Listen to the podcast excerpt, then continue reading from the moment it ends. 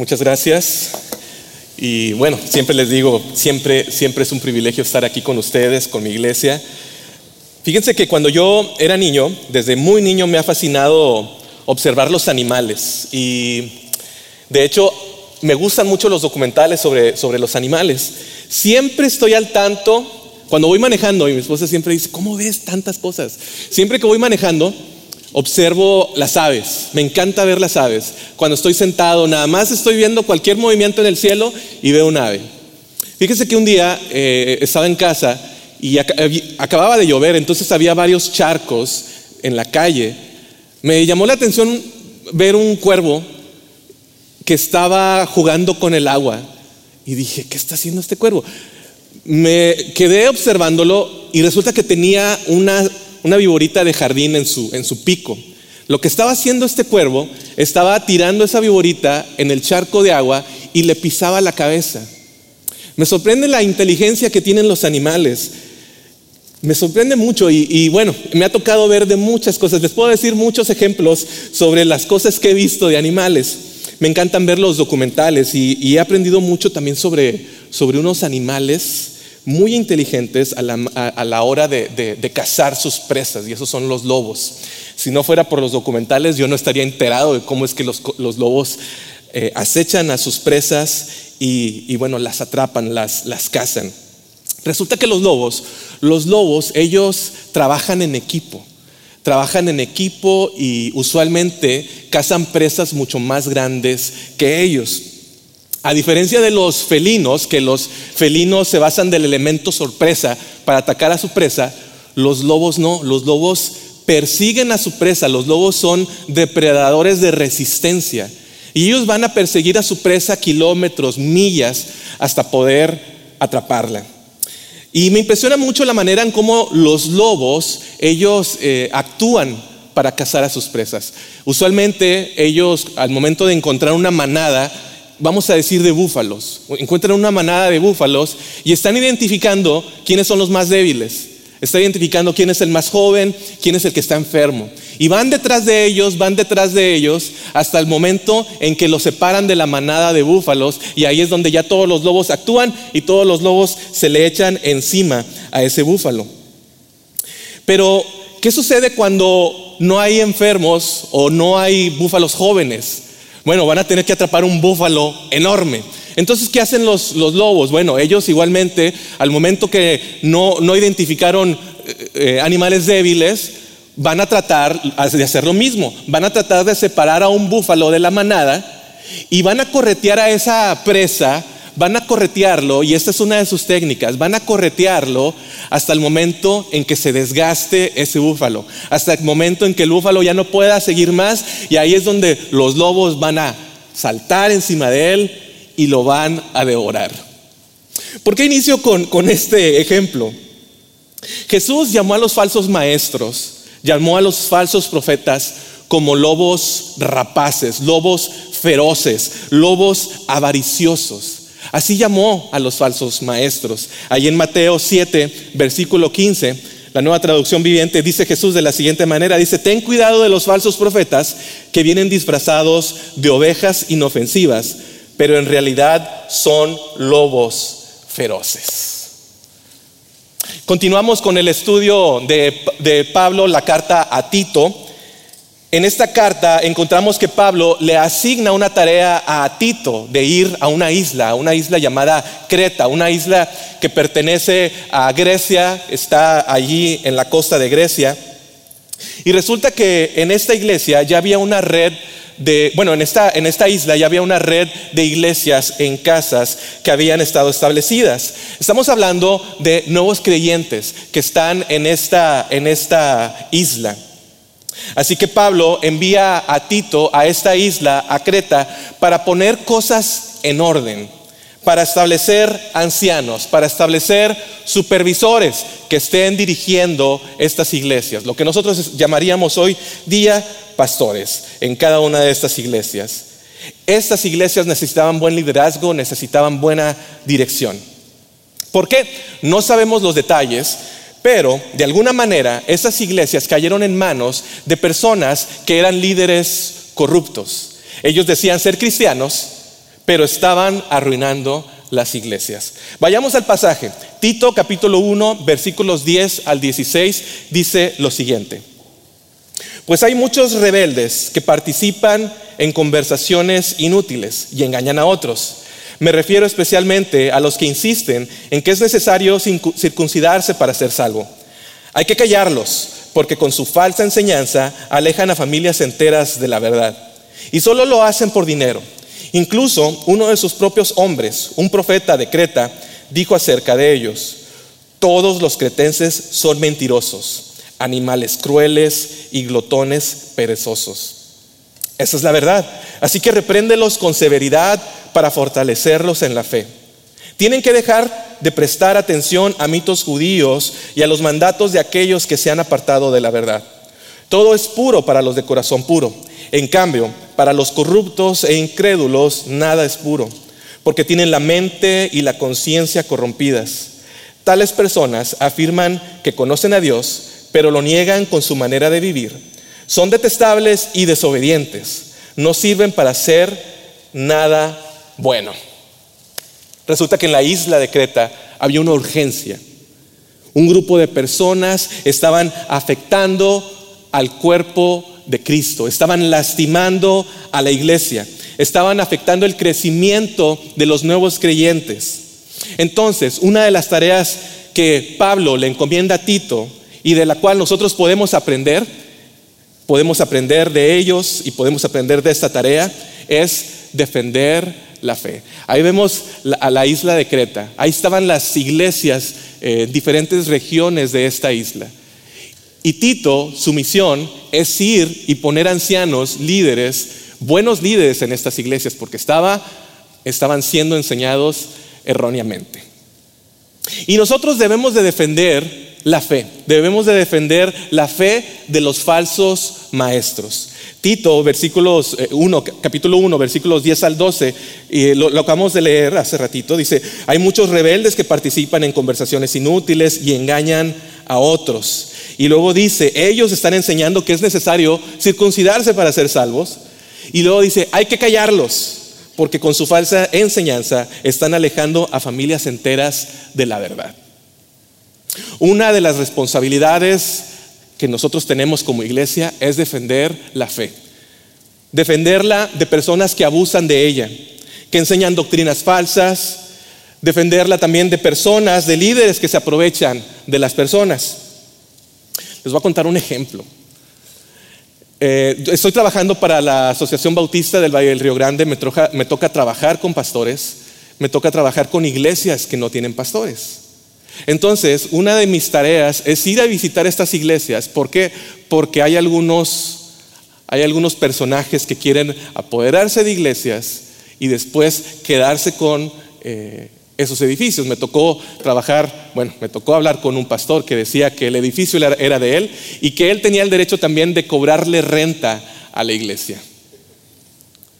¿Por qué? Porque el edificio era de él, pero nosotros tenemos todos los documentos que, que, dicen que las escrituras de la iglesia están a nombre de la iglesia y bueno, nos toca defender a nuestra familia en la fe, nos toca defender a aquellas personas que están siendo abusadas. Gracias a Dios todo esto se resolvió.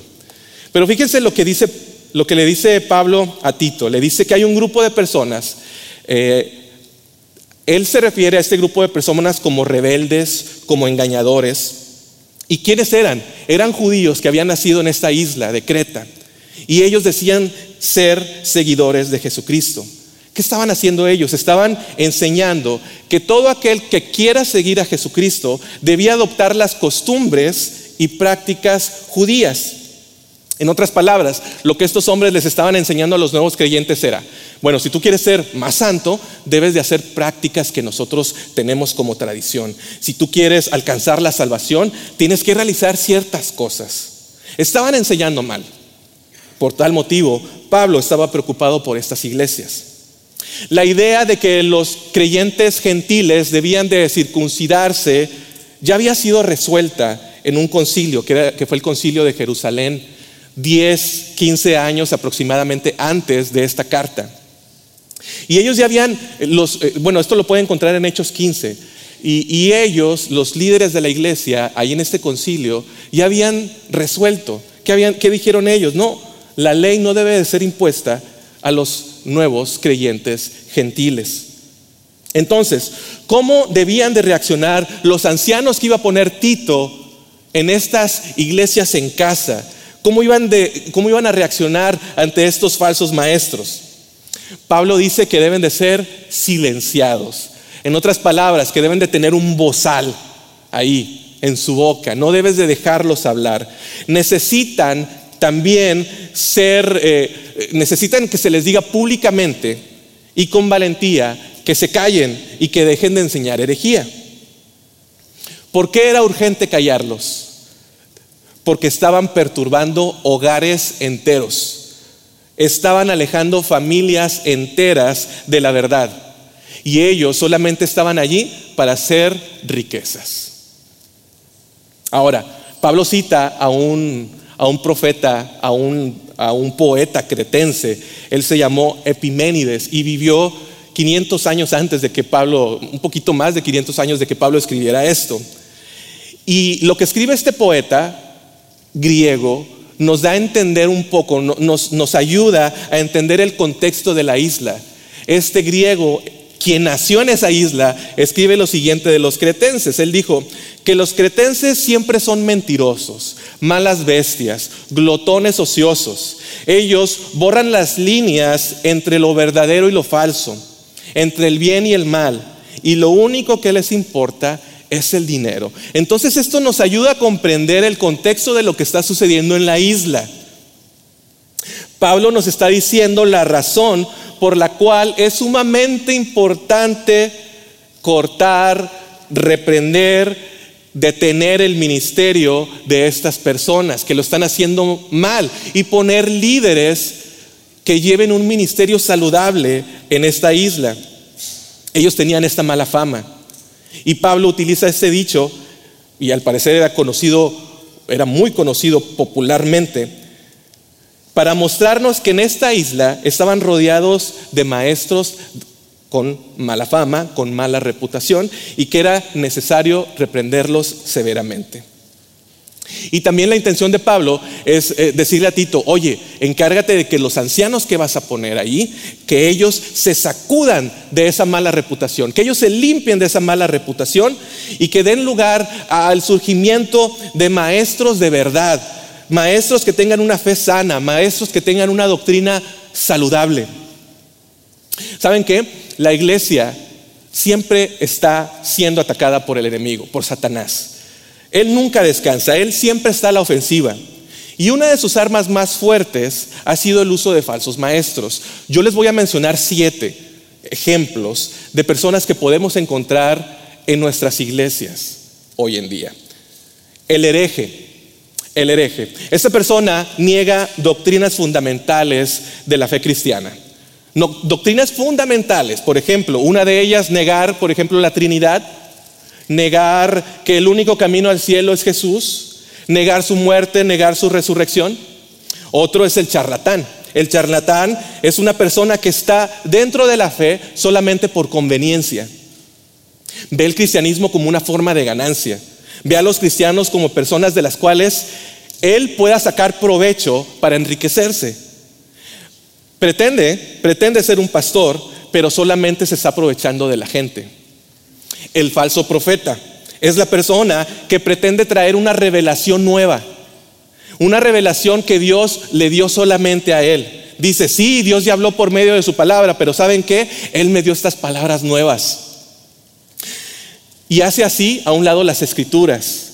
Algunas veces esta persona se convierte en el líder de una secta. En otras ocasiones se queda dentro de la iglesia cristiana clamando que lo que él enseña es la verdad. Tenemos a el abusador.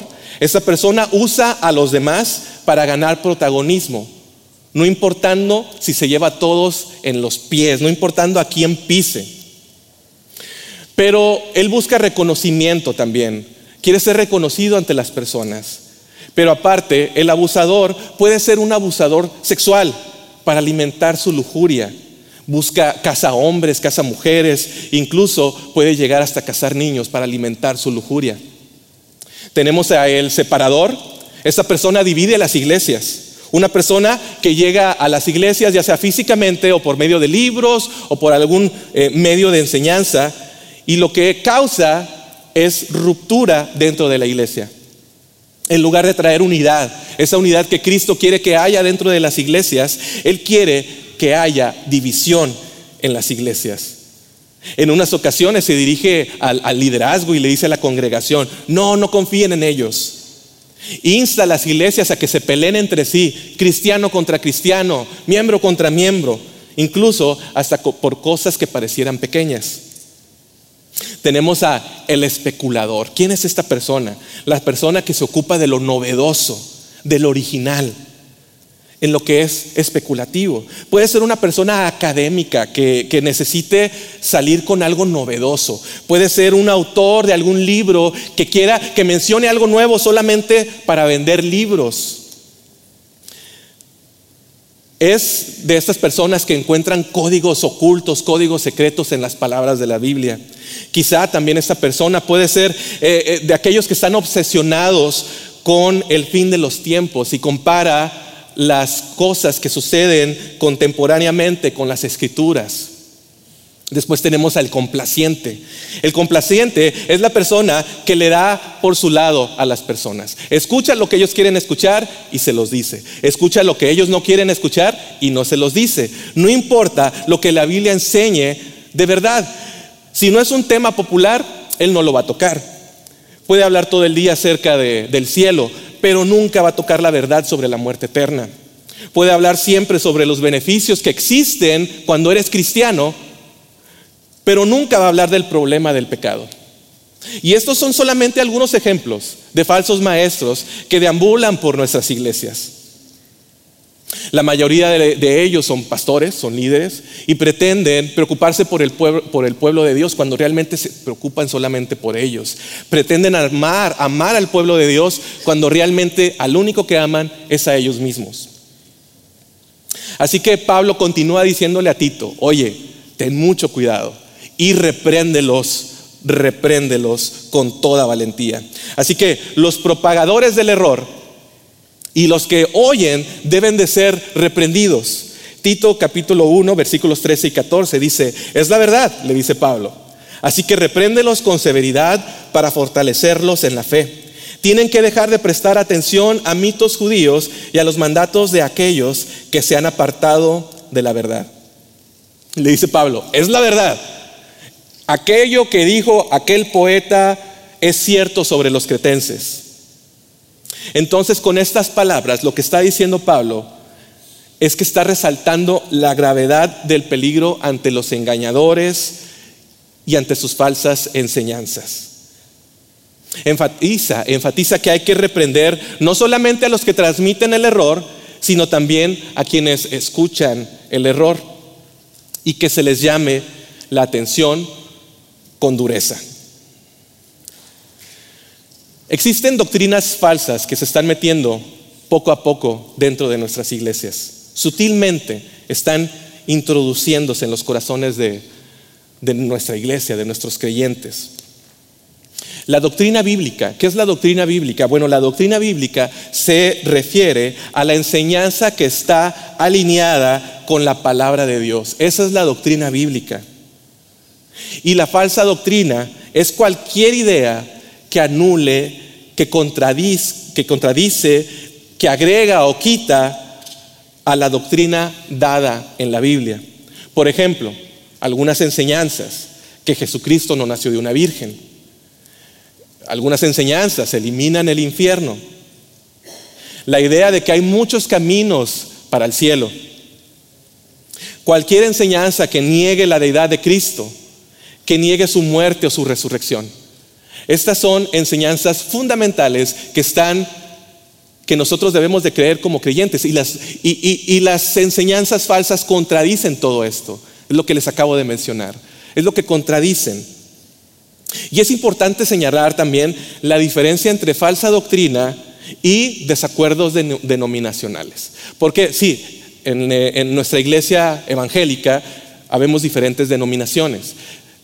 Tenemos nuestra fe fundamental, que es creer en Dios Trino, Dios Padre, Dios Hijo, Dios Espíritu Santo, creer que el único camino al cielo es Jesucristo y creer que Él es el que nos lava de nuestros pecados, que Él murió y resucitó y está sentado en la gloria de Dios.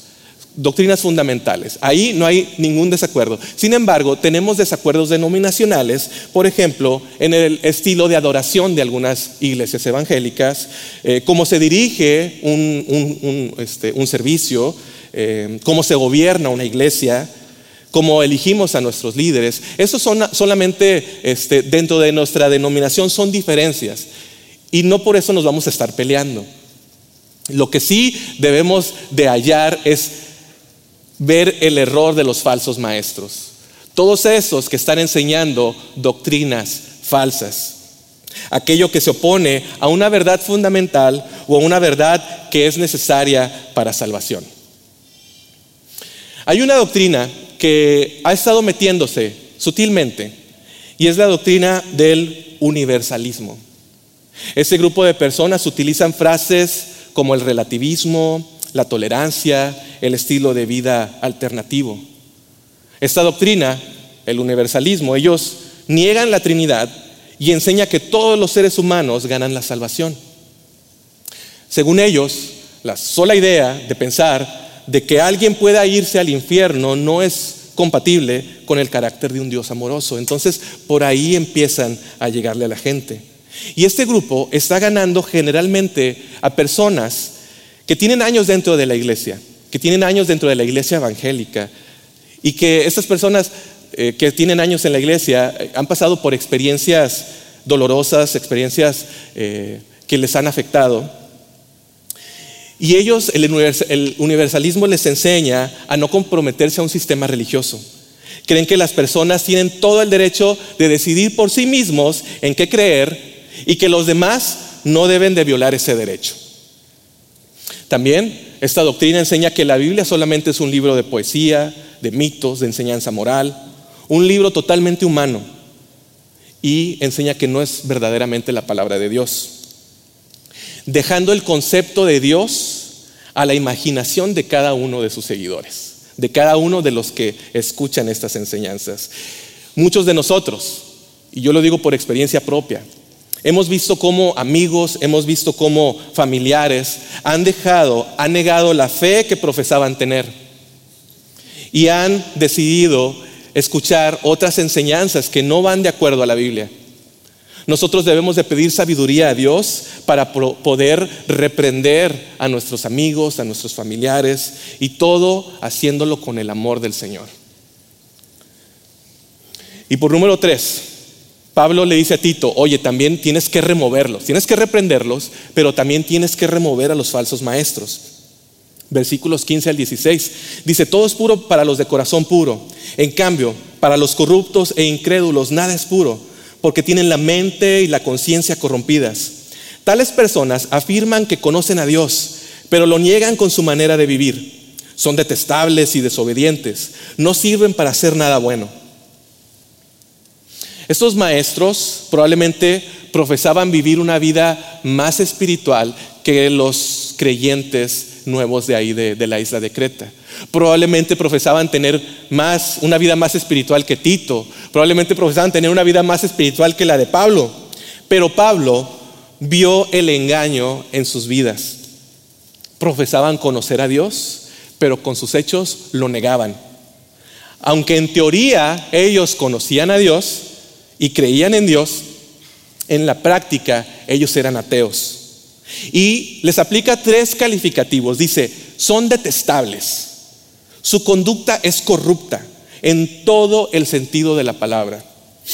Repite también eh, otra referencia a la rebeldía de ellos. Dice, son desobedientes. A pesar de creer en Dios, a pesar de que ellos sabían qué es lo que Dios esperaba de ellos, continuaron el camino de la desobediencia. Y finalmente Pablo le dice que estos líderes cretenses son gente, dice, que no sirven para hacer nada bueno, reprobados en cuanto a toda buena obra, descalificados en cuanto al servicio del Señor. Las leyes que ellos querían implementar a, sus, a los cristianos de esta isla no pudieron cambiar ni su propia vida, ni la vida de sus seguidores. El problema no estaba en lo que ellos hicieran, sino que estaba realmente en el corazón. El problema estaba en el corazón. Y ellos no ofrecían nada para la transformación del corazón. Por eso era necesario que Tito pusiera ahí a líderes, a supervisores, que predicaran el Evangelio y que hicieran todo lo que implicaba para que los cretenses en esa isla experimentaran la transformación en sus vidas. Los líderes en Creta, los falsos maestros, habían probado ser, habían probado estar descalificados. Eran detestables, no servían para hacer nada bueno y eran desobedientes. Muchos de nosotros estamos viendo las Olimpiadas y, nos entretiene mucho ver cómo los atletas de alto rendimiento están pues representando a sus países para ver quién es el mejor en su área. Marion Jones, ella fue una velocista que participó en Sydney, en las Olimpiadas de Sydney 2000. Ella era una velocista, eh, participaba en, en las carreras y ella ganó cinco medallas en Sydney en el año 2000. Ganó tres medallas de oro y dos medallas de bronce. Recuerdo esas, Olimpiadas, me entretenía mucho verlo. Marion Jones, eh, era, era impresionante verla, cómo corría. Era impresionante y, los medios cubrían los eventos donde participaba Marion Jones porque ella siempre era la favorita para ganar. Terminan esos juegos, eh, Jones regresa a los Estados Unidos victoriosa con sus medallas. Sin embargo, pasó el tiempo y comenzaron a surgir rumores de que Jones había utilizado, había consumido sustancias ilegales que le habían ayudado en su rendimiento.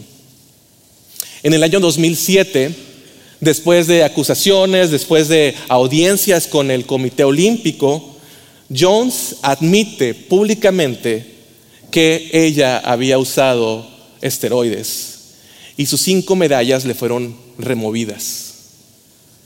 Esto le pasó a esta atleta. Todo por su conducta embustera, por su conducta farsante. Una conducta que no va de acuerdo con las reglas del Comité Olímpico. ¿Sabe? Hoy en día nosotros tenemos personas que son embusteras y que son farsantes dentro de nuestras iglesias. Personas que no están calificadas para servir dentro de nuestras iglesias.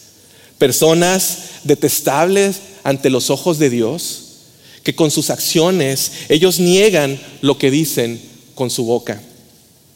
Personas reprobadas en cuanto a toda buena obra. Descalificados al no poder haber pasado el examen. Así que las palabras que no van seguidas con los hechos no sirven para nada. Nuestra labor como creyentes es defender la fe Debemos de reprender, debemos de amonestar a las personas que enseñan cosas que van contraria a lo que dice la Biblia, cosas que van que no van de acuerdo a lo que la palabra de Dios nos enseña. A las personas que estén debemos de reprender a las personas que estén aprovechándose de nuestra familia en la fe. Así que ayudemos a nuestros amigos, ayudemos a nuestros familiares que han decidido escuchar lo que otras enseñanzas están, eh, eh, están hablando y, que ellos están decidiendo ir caminando por esa dirección. Pidámosle a Dios sabiduría en cómo hacerles ver. Y, y, de hecho nosotros no vamos a hacer, va a ser mismo Dios, va a ser el mismo Espíritu Santo, en que, el que los va a reprender, el que les va a hacer ver de sus errores. Sí, debemos de nosotros estar detrás de ellos y debemos de estar orando por ellos. Porque solamente Jesucristo basta. Él es el único que basta. No es lo que tú hagas. Por las cosas que tú haces no te vas a ganar el cielo.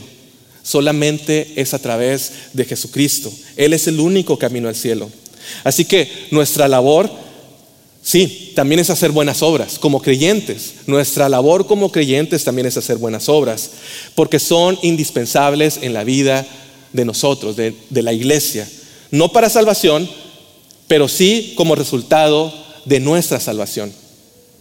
Las buenas obras son fruto del Espíritu Santo en nosotros.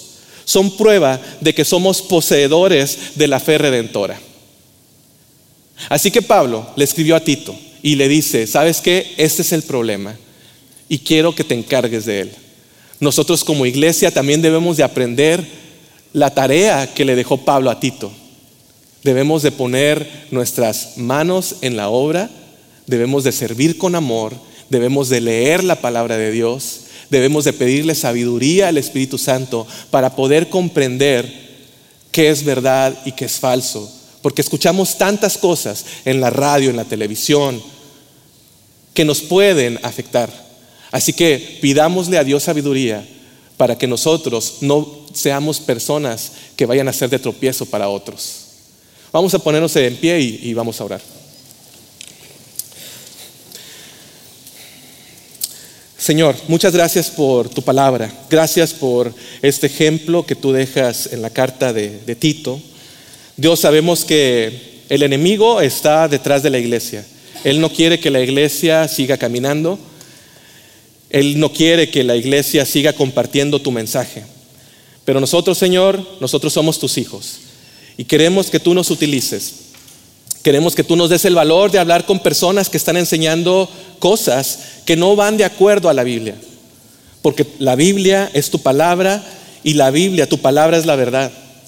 Señor, ayúdanos a cada uno de nosotros, danos sabiduría para poder hablarle a ese amigo, a ese familiar, a ese conocido que está escuchando otras doctrinas, que está tratando de seguir otras doctrinas. Ayúdanos, danos el valor, danos las palabras, porque nosotros contamos con la verdad y esa es tu palabra. Señor, pongo a tu iglesia, a Calvary en tus manos, para que nos sigas guiando y que nosotros sigamos haciendo buenas obras para, que nosotros sigamos siendo esa sal y esa luz donde tú nos has puesto. Todo esto te lo pido en el nombre de Jesús. Amén.